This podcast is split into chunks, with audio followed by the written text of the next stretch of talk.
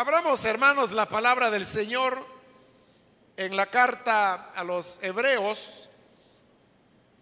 Busquemos el capítulo número 2, donde vamos a leer la palabra del Señor.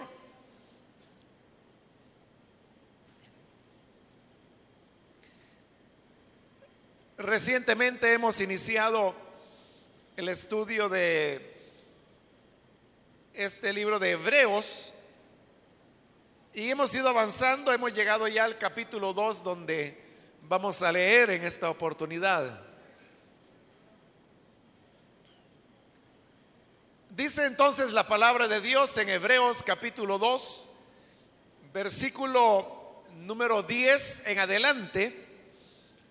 En efecto, a fin de llevar a muchos hijos a la gloria,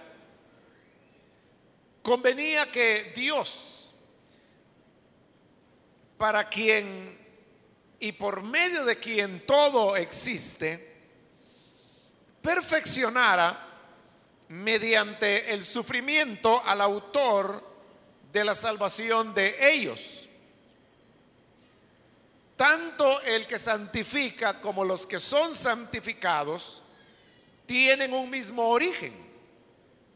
Por lo cual, Jesús no se avergüenza de llamarlos hermanos cuando dice, proclamaré tu nombre a mis hermanos, en medio de la congregación te alabaré.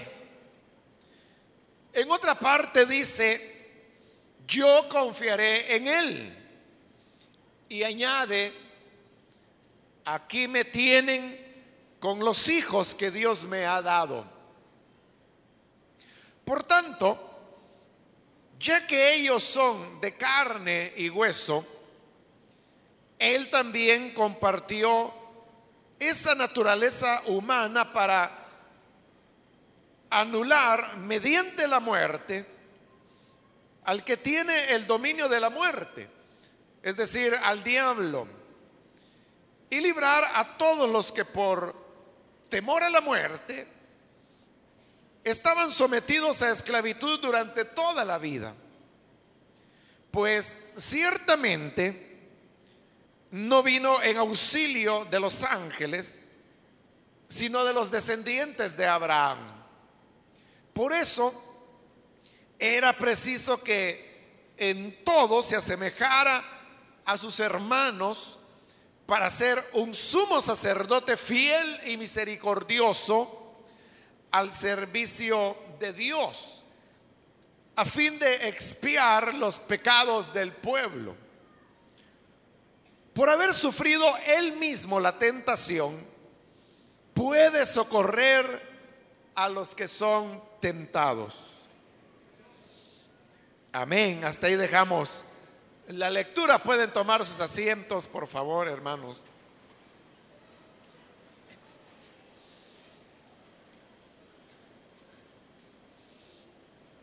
En la ocasión anterior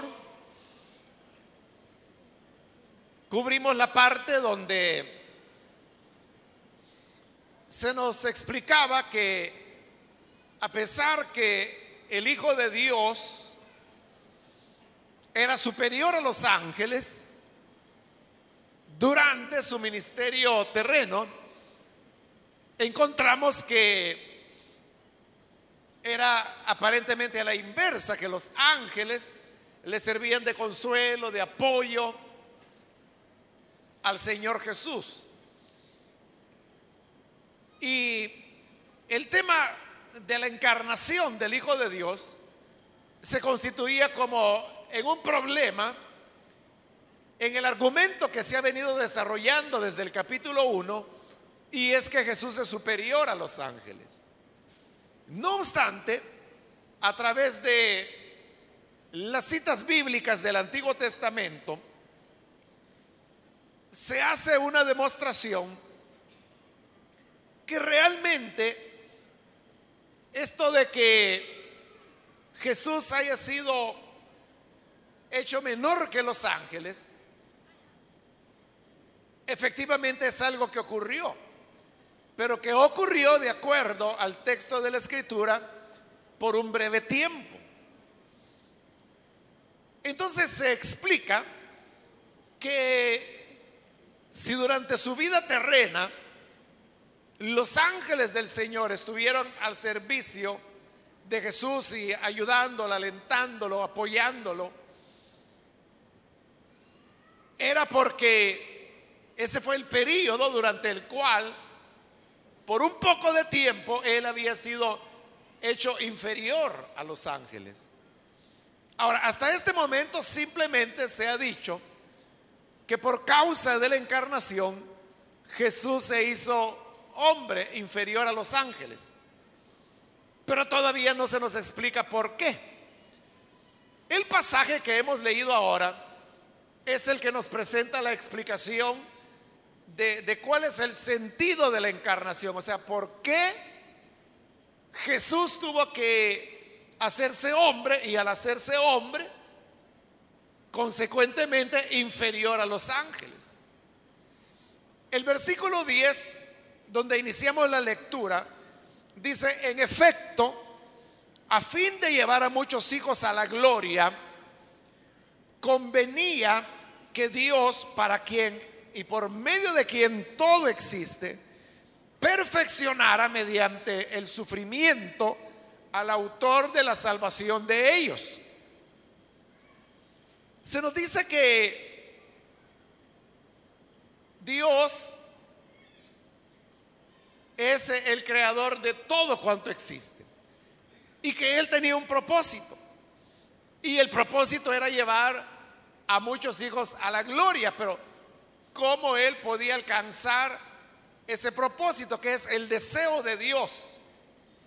de querer convivir siempre con el ser humano. Dice que esto él lo iba a lograr a través de un Salvador. Cuando habla de un Salvador, lógicamente, está hablando del Hijo del Señor Jesús. Y dice que convenía a ese plan de Dios, que era llevar muchos hijos a la gloria, perfeccionar al Salvador, que es el Señor Jesús, por medio del sufrimiento.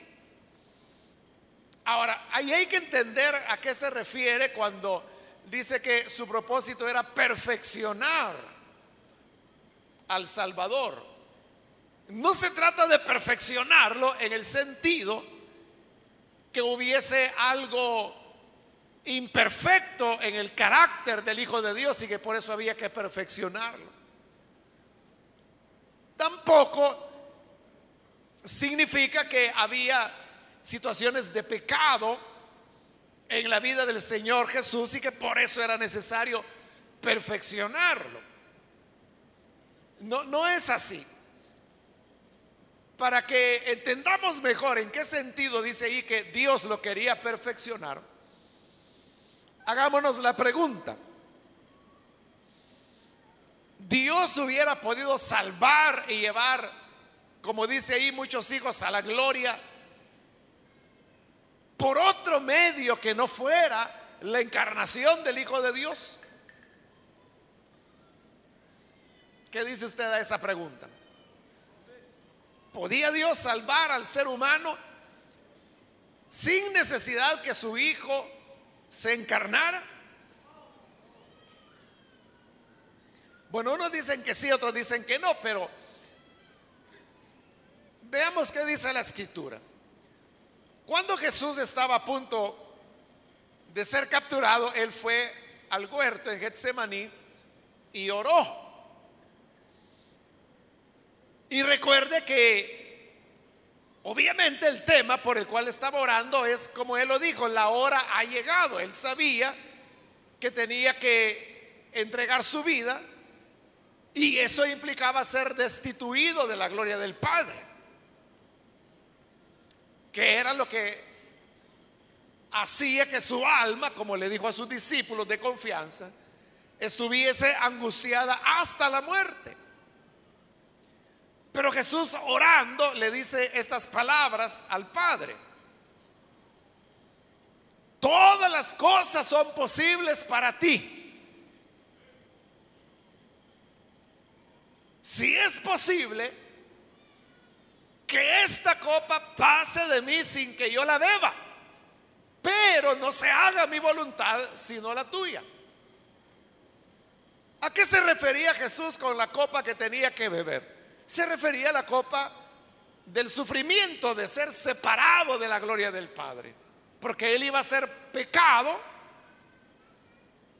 para que nosotros, que éramos los que habíamos cometido el pecado, fuésemos hechos justicia de Dios en Él, en el Señor Jesús. Entonces lo que Jesús pedía que la copa pasara sin que él la bebiera, era no tener que ofrecer su sacrificio. Pero vea, antes de decir él que si es posible excusarse y no tener que beber la copa del dolor, antes de eso él ha dicho, Padre, todas las cosas son posibles para ti. Entonces, volviendo a la pregunta que yo le hacía, ¿podía Dios salvar al ser humano sin necesidad que su Hijo se encarnara? Jesús nos da la respuesta cuando dijo, Padre, todas las cosas son posibles para ti. Incluso era posible para el Padre salvar al hombre sin que el Hijo tuviese que beber de la copa. Y como Jesús sabía que todas las cosas son posibles para el Padre, incluso salvar sin que Él ofreciera su sacrificio, por eso le dijo que si era posible que pasara la copa sin que Él la bebiera. Pero al final, como siervo obediente, decía, pero no se haga mi voluntad, sino la tuya. Y la voluntad del Padre era que sí, que ofreciera su sacrificio. Entonces, la respuesta a la pregunta que nos hacíamos, ¿era necesario o podía Dios salvar y llevar muchos hijos a la gloria sin necesidad que Jesús encarnara? La respuesta es sí, sí, porque todas las cosas son posibles para Dios. ¿Cómo lo iba a hacer Él? A saber. Pero como todo es posible para Él, podía hacerlo. Pero vea, Dios, pudiendo llevar a muchos hijos a la gloria, sin necesidad que su hijo se encarnara, decidió que se encarnara. ¿Por qué razón? Porque encarnándose el Hijo de Dios, la salvación iba a llegar a ser todavía más gloriosa. Porque al encarnarse, Jesús se convirtió, como Pablo ya lo había dicho, en las primicias. Cuando Jesús se encarna, Él se convierte en hombre. Entonces, Él es el primer hombre que creyéndole al Padre muere, resucita, asciende a la majestad de Dios y ahí está sentado esperando que sus enemigos sean puestos como estrado de sus pies. Pero cuando Pablo dice que Él es las primicias, significa que Él es el primero de muchos que le vamos a seguir. Pero si Él no se hubiera encarnado, ¿qué garantía tendríamos nosotros que como humanos podríamos morir en la fe pero ¿cómo saber si resucitaríamos y si vamos a entrar al reino eterno de Dios? No tendríamos garantía. Pero al haber ya un humano, Jesús, que hizo todo eso, entonces si nos pregunta, ¿cuál es mi garantía? Que ya hay otro hombre que se nos adelantó y en él se cumplieron todas las promesas de Dios. ¿Podía Dios haber salvado sin que su hijo se encarnara? Sí. ¿Cómo hubiera sido ese mecanismo de salvación? A saber, ¿verdad? Porque como nunca ocurrió, no sabemos. Pero que Dios hubiera podido, hubiera podido. Pero ¿sabe qué? sin la encarnación, no hubiésemos tenido esa garantía. Jesús llega a ser entonces el Salvador perfecto cuando se encarna, cuando se hace hombre, porque entonces Él llega a ser las primicias. La encarnación entonces hizo de Jesús el Salvador perfecto y a eso se refiere cuando dice que a Dios le convenía perfeccionarlo por medio del sufrimiento. Porque por la encarnación y el sufrimiento que la encarnación implica, lo hacía a él humano y por lo tanto el Salvador perfecto. Lo perfeccionó no en el sentido que él tuviera defectos, no en el sentido mucho menos que él tuviera pecados, sino que lo perfeccionó en el sentido que lo hizo el Salvador por excelencia. Entonces vea el valor que la encarnación tiene. Versículo 11. Ya con la encarnación, tanto el que santifica como los que son santificados tienen un mismo origen. Porque los dos son humanos el Salvador, que es Jesús, es humano por la encarnación. Y los salvados o santificados somos nosotros, que somos humanos también. Él es humano, nosotros somos humanos, tenemos el mismo origen. Por eso dice, Jesús no se avergüenza de llamarlos hermanos. Cuando uno se refiere a otra persona como hermano o hermana. Bueno, hay varias razones. Puede ser que tengamos los mismos padres biológicos. Entonces compartimos los genes, compartimos la sangre, somos hermanos. Pero también pudiera ser en la fe, así como nosotros que nos llamamos hermanos, hermanas entre nosotros. Pero es porque compartimos la misma visión de la vida, el mismo Dios, la misma fe, el mismo bautismo, etcétera. Jesús no se avergüenza de llamarnos hermanos porque comparte con nosotros la naturaleza humana. Y aquí vienen ya las citas bíblicas, porque recuerde que Hebreos a cada momento toda afirmación la va respaldando con citas del Antiguo Testamento. En el versículo 12 hallamos una cita del Salmo 22, donde dice, proclamaré tu nombre a mis hermanos, en medio de la congregación te alabaré. Con eso está demostrando lo que ya dijo, que Jesús no se avergüenza de llamarnos hermanos. Porque la escritura dice proclamaré tu nombre a mis hermanos. Le está diciendo al ser humano, hermano. Versículo 13, en otra parte, que es el profeta Isaías, dice, yo confiaré en él. Y obviamente las palabras fueron dichas por Isaías, pero Hebreo se las está atribuyendo al Señor Jesús. ¿Qué significa que Jesús diga, yo confiaré en Él? ¿Cuándo es que nosotros confiamos en Él, en Dios? ¿Cuándo confiamos en Él? Cuando tenemos situaciones difíciles, preocupantes, cuando algo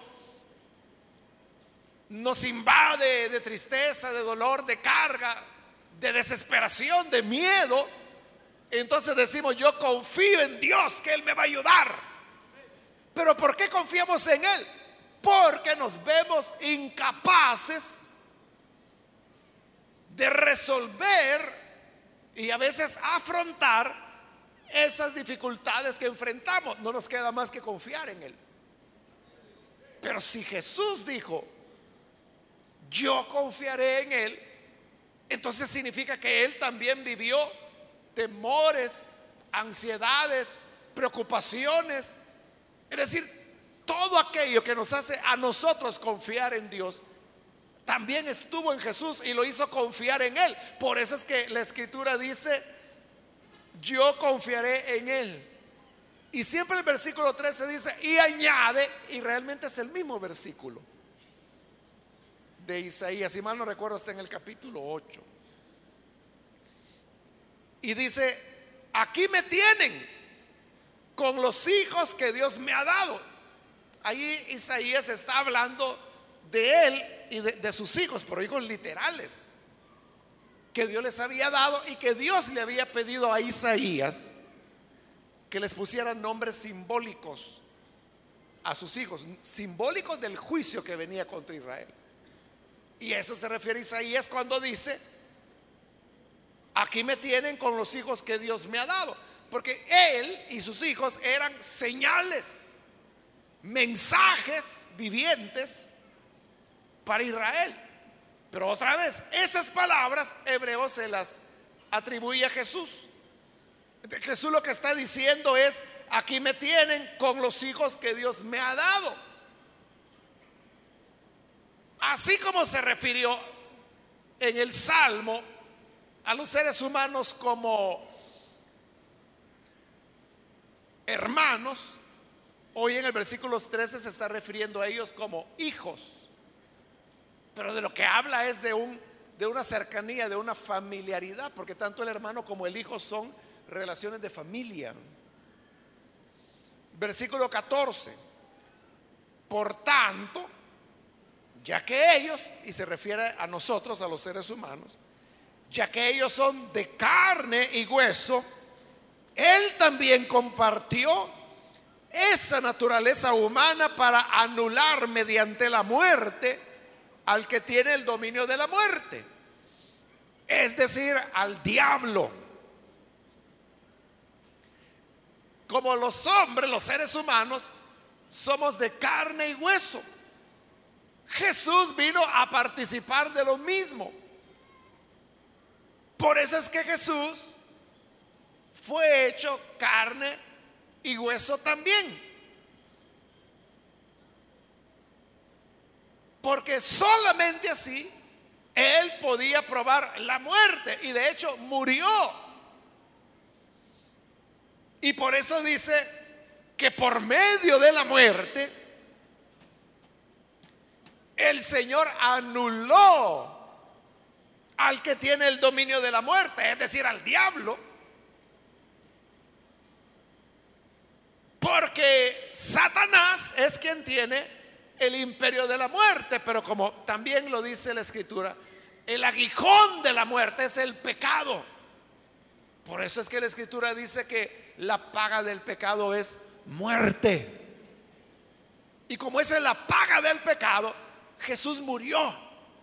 No por los pecados de Él, porque no los tenía, como lo vamos a ver más adelante en esta carta. Pero sí murió. Era entonces porque estaba pagando por pecados que no eran de Él. Pero ¿por qué no eran de Él? Porque Él no había cometido, no tenía pecados propios que pagar. Eran nuestros pecados los que Él estaba pagando. al pagar la pena del pecado, que es la muerte, o sea, la pena queda anulada. Con eso desbarata la muerte. Y al que tiene el imperio de la muerte, que es Satanás. la encarnación es el camino por el cual Jesús anula la muerte y desmantela la obra de Satanás. Y el resultado, dice, es el versículo 15, y librar a todos los que por temor a la muerte estaban sometidos a esclavitud durante toda la vida. ¿Qué es lo que Jesús logra al encarnarse y morir? Dice que liberarnos. ¿Y de qué nos libera? Dice que nos libera del temor a la muerte, temor por el cual estábamos sometidos a esclavitud durante toda la vida. Porque esa es la preocupación del ser humano, la muerte. Le genera temor. Y al tener temor, toda la vida, dice, el ser humano vive esclavizado. Cuando el niño nace, si nace pues no en medio de una guerra, sino que nace en un lugar tranquilo. El niño pequeño o a un adolescente, él no piensa en la muerte. Él ve la muerte como algo cuando esté viejito, dice.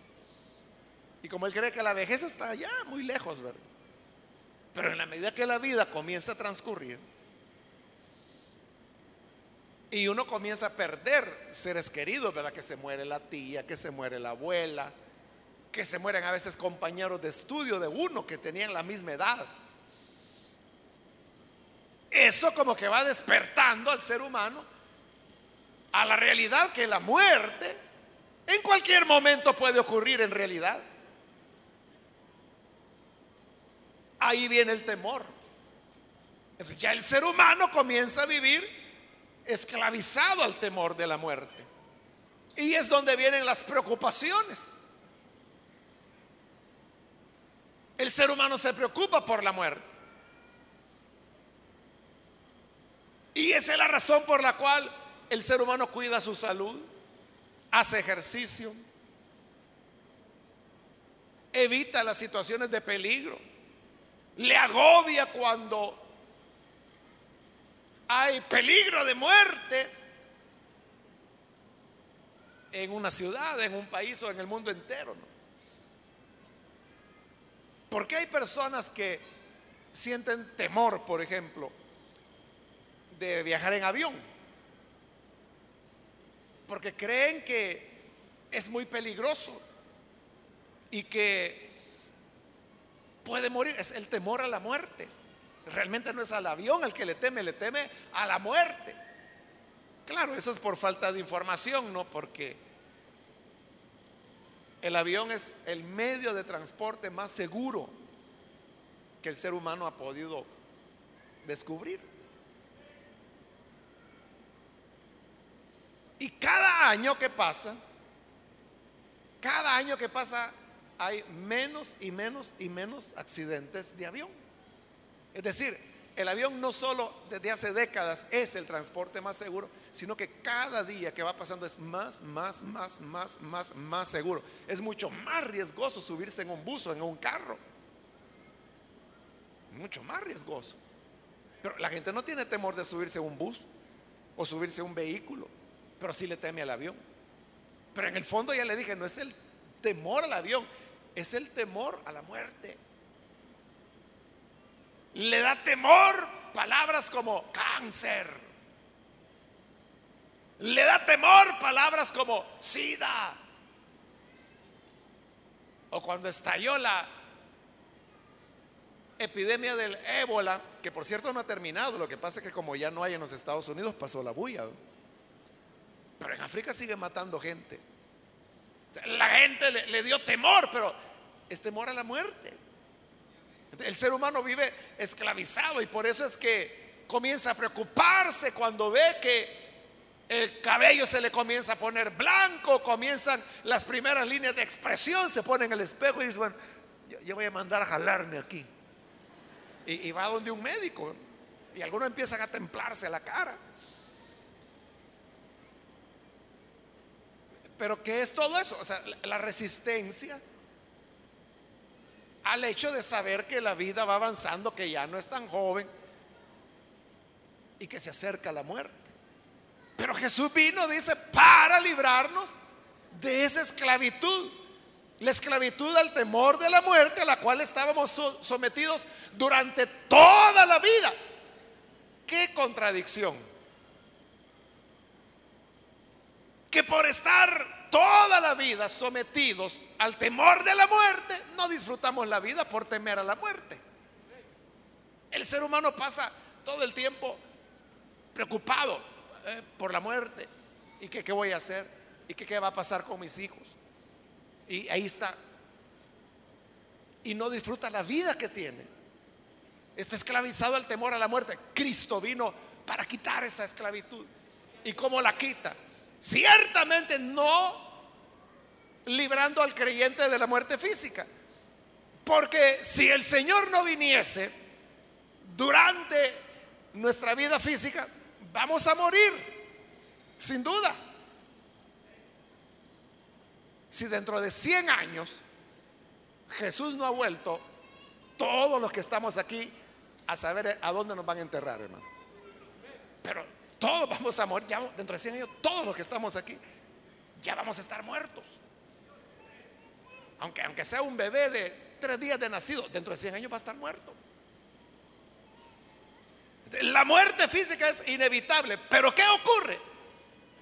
Que Jesús al encarnarse no solo murió, también resucitó. Si ya hay uno de nosotros que va a la delantera. E-, eso es así, hermano, como cuando va un grupo de gente caminando por el campo y llegan a un puente de hamaca que le llaman. Y a la gente le da temor. Y dice, uy, mire cómo se mueve. Y empieza el grupo a decir que nunca ha pasado por ahí, ver. Quizás se va a romper. Yo veo que esos, esos lazos están delgaditos. Quizás no va a aguantar. Hasta que hay un valiente que dice, no, si no se ha caído en todo este tiempo, no se va a caer ahora. Ah, pase usted primero, pues vaya, pues yo voy. Y el primer valiente viene y atraviesa el puente y pasa del otro lado. ¡Ay, aquí estoy! No se cayó. como no se cayó, porque ya pasó uno, ya otro se anima. Ah, pues voy yo también. Y ahí va. Y al rato otro, otro, otro, hasta que pasó todo el grupo. Pero ¿por qué se les fue el temor? Porque hubo un, un pionero, un valiente, que decidió correr el riesgo y demostrar que uno no se va a morir por pasar el puente. Eso es lo que Jesús hizo. Él fue el primero, porque la muerte es como un río, ¿verdad? Donde las personas se sumergen pero no vuelven a salir. Bueno, olvidémonos del río. ¿Qué es la muerte? Que lo meten a uno en un hoyo, en una tumba. Y de ahí nadie ha vuelto. ¿Cómo podemos saber nosotros qué, hay después de eso? Por eso el hombre le teme. Pero Jesús entró a la tumba y resucitó. Y durante 40 días estuvo hablando a sus discípulos sobre el reino de Dios y dándoles pruebas incontestables que él verdaderamente estaba vivo. Y después de 40 días ascendió a la majestad de Dios, donde está intercediendo por nosotros. Entonces, él ya atravesó el puente y está ahí arriba. Y como que si nos dijera de ahí arriba, hey hijos o hermanos, como dice ahí, ¿verdad? Hermanos, hijos, aquí estoy. Vengan también ustedes. Como el que pasó el puente, ¿verdad? Que ya está del otro lado. Pasen, que no pasa nada. No se cae. Aunque todos vamos a probar la muerte física, si Jesús no viene antes. No tenemos temor a la muerte porque sabemos que después de ella seguramente viene la resurrección. ¿Por qué? Porque ya hubo uno de nosotros que lo hizo. Jesús. Pero si Él no se hubiese encarnado, ¿qué garantía tendríamos? Imagínense que Jesús no se hubiera encarnado, sino que se hubiera hecho ángel. Uno diría, bueno, él porque es ángel, pero nosotros somos humanos. Como éramos de carne y hueso, él se hizo de carne y hueso para vencer la muerte, para que lo enterraron, para resucitar y para ascender a los cielos. si él pudo, ustedes pueden también. Ahí es donde el temor a la muerte desaparece. Esa es la esperanza del cristiano. El cristiano, la esperanza del cristiano no es ya me voy a morir, ya voy a dejar de pena, ya voy a dejar de sufrir. Esa no es la esperanza del cristiano, esa es la esperanza del decepcionado, cansado ya de vivir. La esperanza del creyente es que sí, un día la vida llegará a su final. Pero sabe que ese no es final definitivo, o sea, no es punto final, es punto y seguido. Seguido de la resurrección cuando venga el Señor a la final. Trompeta para levantar a los que son suyos. Resucitaremos para estar con Él. Eso quita el temor a la muerte. Y es lo que permite que los creyentes sean fieles a sus convicciones más que a su vida.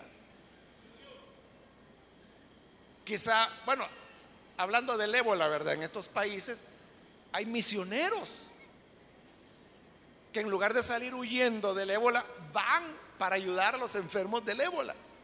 Y usted diría, a mí ni que me pagaran 10 mil dólares mensuales voy. Pero ellos, ¿por qué sí van? No porque les van a pagar un dineral. Es porque ellos consideran que están cumpliendo una misión de Dios. Y no se pueden infestar. Claro que sí. Así fue como el virus llegó a los Estados Unidos por un misionero infestado.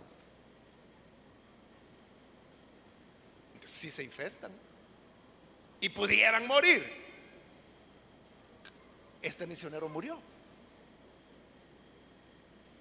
Y entonces, ¿por qué arriesgan su vida así? Porque ellos saben que la muerte no es el final, sino que es, ahí pasan buenas noches, ay, me voy a levantar temprano. Porque los muertos en Cristo resucitarán primero.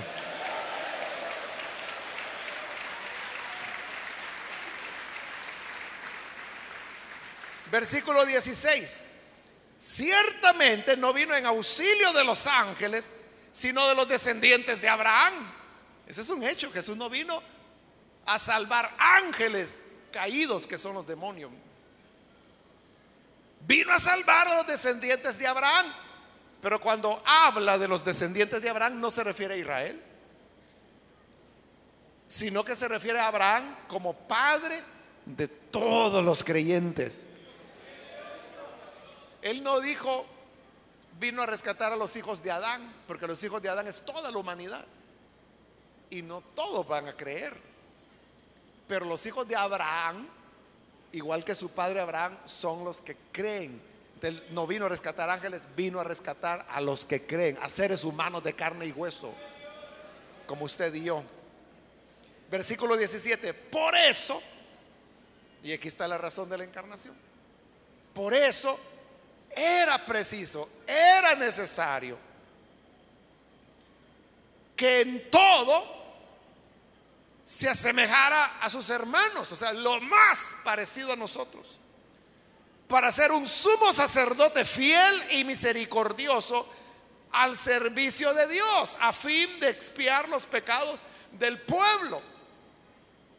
Al encarnarse, Él se convierte en el sacerdote ideal. Ese es un tema que se va a desarrollar del capítulo 5 en adelante y es un tema que lo va a desarrollar ampliamente este libro de Hebreos. Pero solo le adelanto, el sacerdote es alguien que media entre el hombre y Dios, es un mediador entre Dios y el hombre. Pero el sacerdote tiene que representar los intereses de Dios y tiene que representar los intereses del hombre ante Dios. En eso consiste la mediación. Como Jesús es Dios hombre, ¿qué mejor mediador que Él puede haber? Ese es el tema que se va a desarrollar, como le digo, el capítulo 5 en adelante. Pero se lo adelanto porque aquí hay un adelanto, ¿verdad? De que por la encarnación Él llegó a ser el sacerdote ideal. Pero versículo 18 por haber sufrido él mismo la tentación, puede socorrer a los que son tentados. Y ahí termina el argumento. Y es que Jesús, como fue humano, se hizo inferior a los ángeles, como nosotros somos de carne y hueso, Él se hizo de carne y hueso. Al hacerse hombre, Él comenzó a experimentar la tentación. Y como Él ya lo vivió, ya vivió la tentación, por eso dice, Él puede socorrer a los que son tentados. ¿Por qué los va a socorrer? Porque los entiende. Eso, hermano, es como que si usted padeciera alguna enfermedad y experimenta el dolor, todo lo que esa enfermedad significa, pero luego se recupera y sale adelante.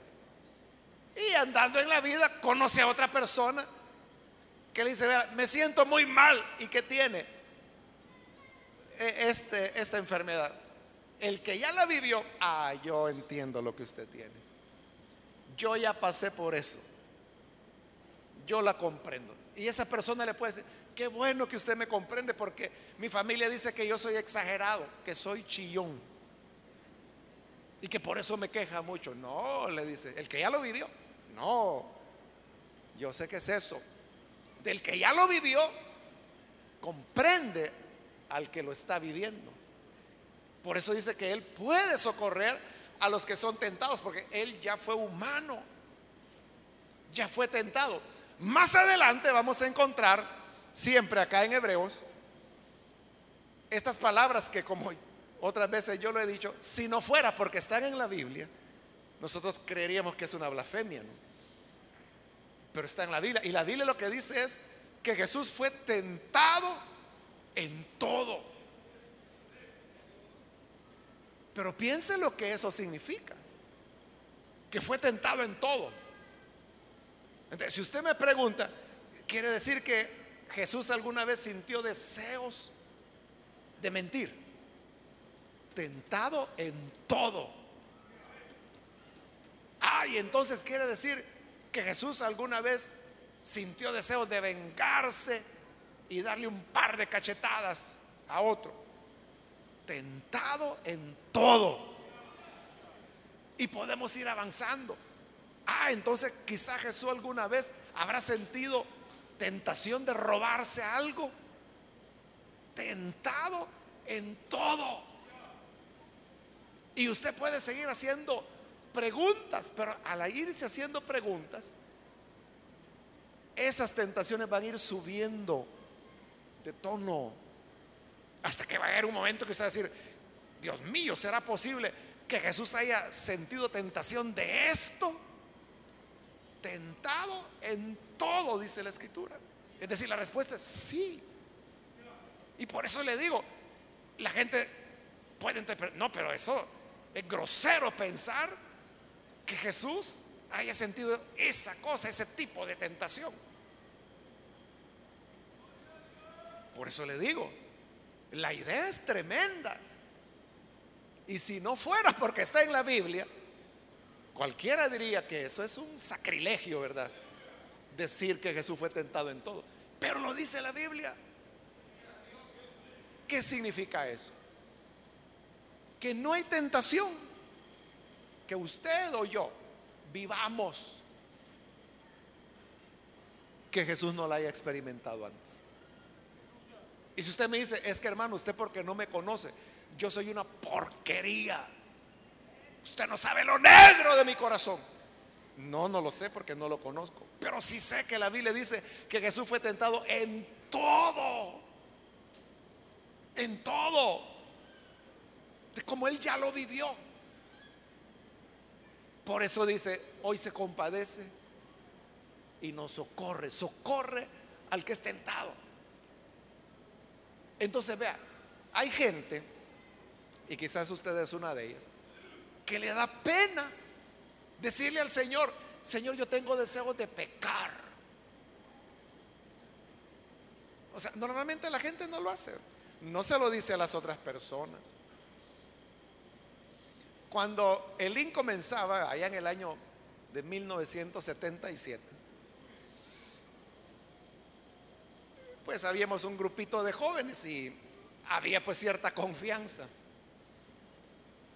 entre estos jóvenes. Este había un muchacho allí, adolescente, ¿no? yo también era adolescente, entonces él llegó, yo estaba con otro hermano y llegó, y así claramente, él, nos dijo, yo ya, ya, no puedo, tengo muchas luchas en el Evangelio. Y nosotros, bueno, ¿y qué te pasa, verdad? Y él lo dijo así, es que yo tengo deseos de fornicar. Yo quiero fornicar. No, nos lo dijo así abiertamente.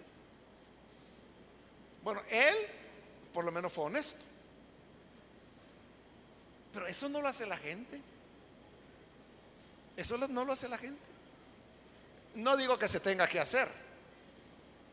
O sea, deberían hacerlo aquellos que andan buscando una ayuda, así como él, ¿verdad? Que tratamos de hacer pues lo que pudimos con él. Pero el colmo es que a veces les da pena decírselo a Jesús. Señor, yo tengo deseo de irme al mundo. Bueno, hay jóvenes que así dicen, es que yo quiero ir a pecar.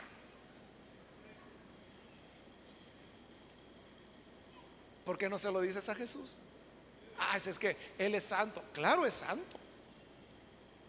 Pero como Él fue tentado, dice acá,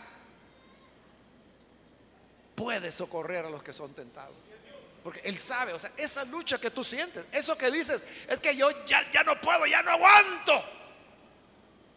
Jesús lo vivió. Jesús lo vivió. Y si usted me pregunta, ¿y Jesús alguna vez habrá sentido deseo de darle la espalda a la misión de su Padre e irse al mundo a pecar mejor? Tentado en todo. Lo vivió eso y más, lo que imagina y hasta lo que no imagina. Él lo experimentó. Claro, como lo va a decir más adelante el mismo pasaje, sin pecado. Tentado en todo, pero sin pecado. Pero experimentó la tentación, ese es el punto. Como Él lo vivió, entonces hoy Él ya sabe lo que usted vive, la lucha que está viviendo. Y por eso le puede socorrer. Mire qué lindo que nuestro Dios no es un Dios que está allá sentado en el cielo, o en el nirvana, o como quieran llamarle las religiones, y que desde allá nos está diciendo, ven, ven, ven, y nos deja a nosotros chapaleando aquí en el lodo del mundo. No, Jesús vino y se metió a este lodazal. Y hoy Él está a la diestra del Padre. Y sí, Él nos dice, ven, pero nos dice, ven, que yo ya pasé por ahí ven que la lucha que tú tienes, yo la experimenté. Nos puedes, puede socorrer al que está tentado. Cuando esté sentado, que usted sienta que los diablos le rodean, que zumban como los zancudos que andan por todos ustedes ahí, hasta los diablos que andan zumbando ahí. En medio de eso, dígale, Señor, socórreme. Y el Hijo de Dios que vivió eso, porque también Satanás lo tentó a él. Y no solo en el desierto. Extenderá su mano y vendrá en nuestro auxilio, porque su propósito no es que quedemos postrados. Por eso dice la escritura que Él no nos ha dado una prueba más allá de lo que podemos soportar. Cuando usted dice es que ya no puedo, sí puede. Si no pudiera, Dios no le diera una prueba. Porque Él no da pruebas que no podamos soportar. Pero además dice que junto con la prueba, junto con la tentación, da la salida. Habrá una puerta de escape. Así es como Él puede socorrernos. Así que, como un antiguo himno lo dice, tentado no cedas. Tentado no seas. Pídele a Jesús que Él está ahí y puede socorrer a los que son tentados, porque Él fue tentado también.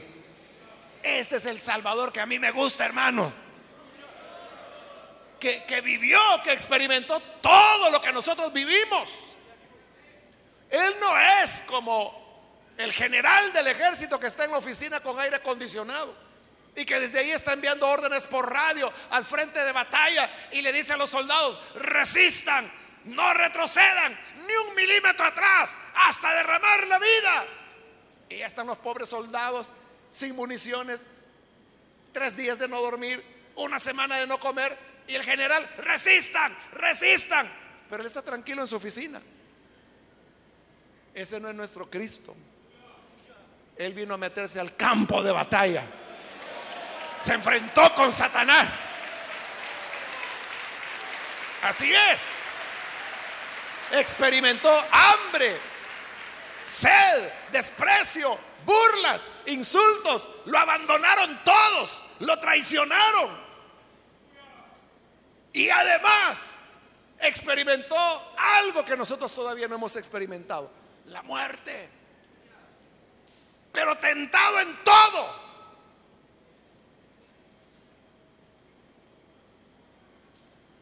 Pero venció. Por eso Él nos puede decir ahora que nos puede socorrer. No te quedes solo con tu tentación y tampoco pienses que la tentación es algo que porque eres un gran pecador. Es lo que yo decía, la falta de sinceridad. Porque la gente, cuando usted oye testimonios, dice, yo era marihuanero, borracho y ladrón, pero Cristo me cambió y ahora yo lo que quiero es servirle. Es como que vivían en oscuridad y ahora todo es puro y perfecto en esas personas. Nadie le dice, yo era borracho, marihuanero y ladrón, Cristo me salvó. Y hoy tengo duras luchas. Y me dan deseos de robar todavía. Y me dan a veces deseos de pegarme mis toques de puro. Y es una lucha tremenda, hermanos, pero aquí estoy. Nadie dice esa parte de su vida. Pero ¿quién de nosotros es el que no es tentado? Pero como no lo decimos, no lo comentamos, entonces es cuando las personas creen que son ellos los malos. Y es que yo veo que todos los hermanos cantan victoria y que todos son rectos y que todos son un dechado de perfección y yo pensando en irme al mundo estoy.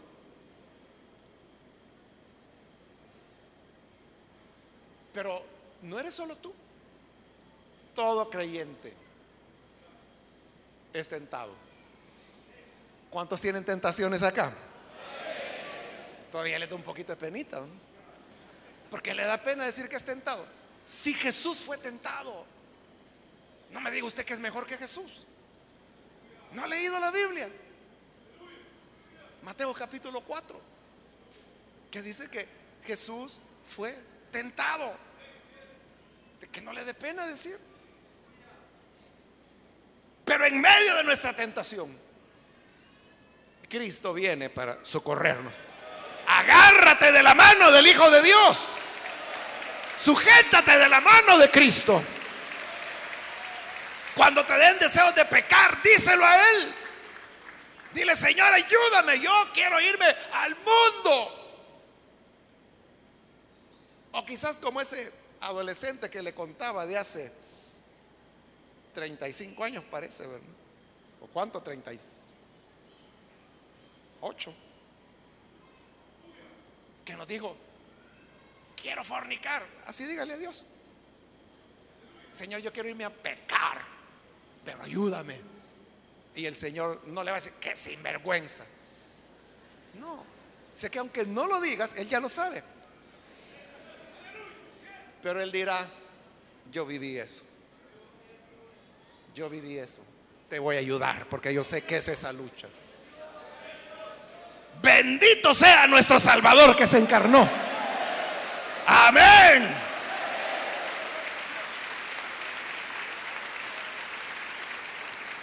Vamos a orar, vamos a cerrar nuestros ojos.